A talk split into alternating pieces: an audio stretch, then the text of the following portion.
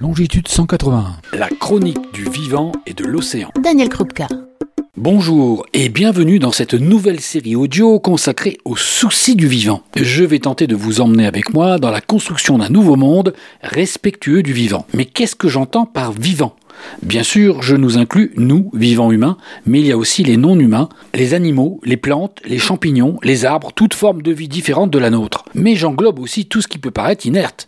Les sols, les rivières, les océans, les lacs, l'atmosphère, etc. Car quand je parle du vivant, je pense d'abord à ce qu'on appelle les écosystèmes, c'est-à-dire tous les éléments pris individuellement, reliés par un réseau d'interactions et de relations qui rendent la vie possible, pérenne, dans un équilibre dynamique prenant en compte les limites planétaires de la biosphère où nous sommes installés, la planète Terre ou la planète bleue.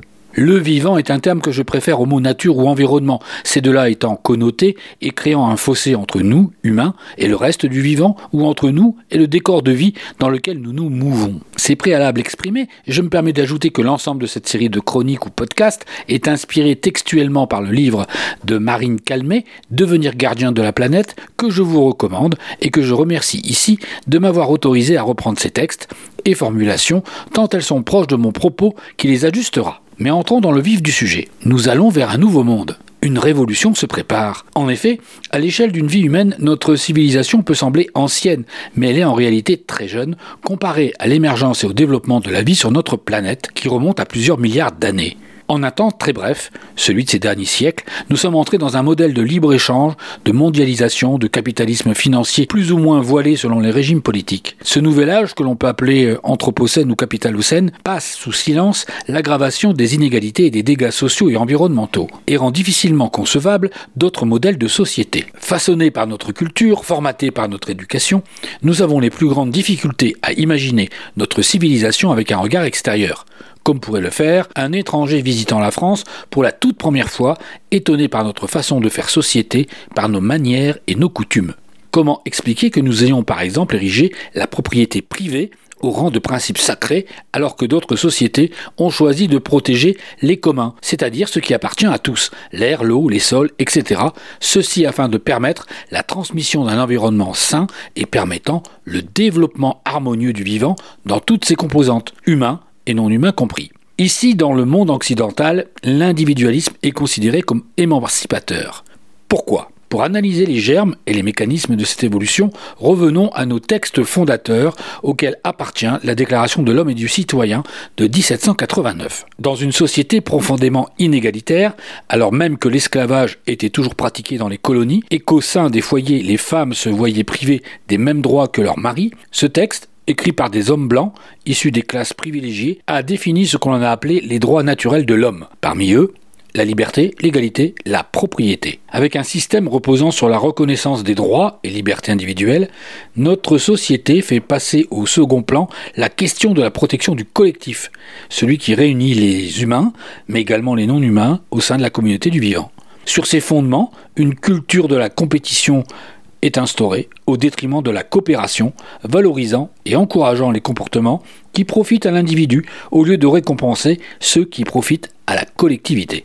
D'autres constructions juridiques sont apparues, prenant progressivement une place croissante dans notre société.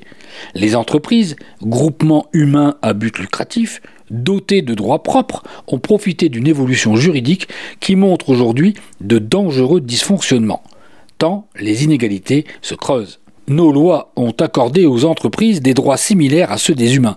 Le droit de propriété, la protection du secret des affaires, de l'image et de la réputation. Ces droits ont modifié le rapport de force et la place de ces structures dans notre société. Car bien qu'il s'agisse de groupements humains, les grosses entreprises n'ont rien d'un collectif visant le bien-être et la protection de l'ensemble de ses membres. Elles distribuent d'immenses profits de manière inéquitable entre dirigeants, actionnaires et parfois leurs employés. En 2016, les grands patrons du CAC 40 gagnaient en moyenne 119 fois le salaire moyen au sein de leur entreprise. En 2009, ce n'était que 97 fois le salaire moyen, un écart croissant.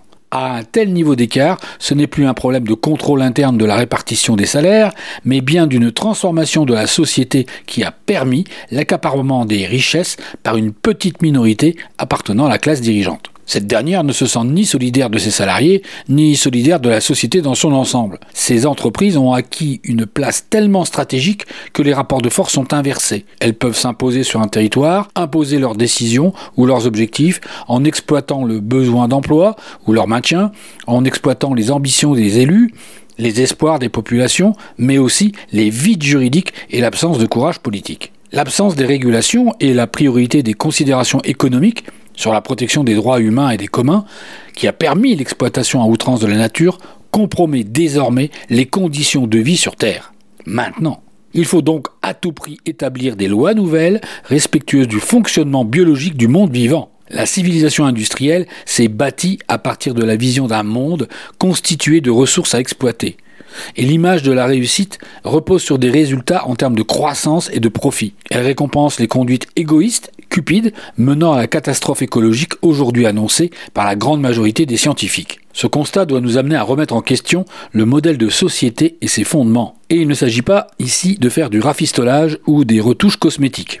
Dans les textes fondateurs d'une société à venir, nous devons désormais inclure la communauté du vivant afin qu'elle ne soit plus exploitée au profit de quelques-uns, mais qu'elle devienne le foyer commun dans lequel l'ensemble de l'humanité pourra s'épanouir. Et aussi changer radicalement l'expression du pouvoir en garantissant les droits des laissés pour compte, c'est-à-dire les non-humains.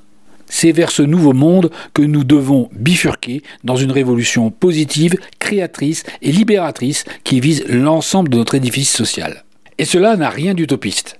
L'humanité a déjà opéré de nombreux changements dans le passé. Souvenons-nous, l'Occident a eu une image du monde où tout était création divine, avec la Terre au centre de ce monde s'appuyant sur la Bible. Quand Galilée confirme la théorie de Copernic selon laquelle la Terre tourne autour du Soleil, il balaye un ordre du monde organisé pour répondre aux prétentions nombrilistes des théologiens. Eh bien aujourd'hui, nous sommes à l'heure d'un nouveau basculement historique. Aujourd'hui, notre époque s'appuie sur les écrits des apôtres du libéralisme et du dogme de la croissance, sur les théories capitalistes qui nous font nous soumettre à la main invisible du marché.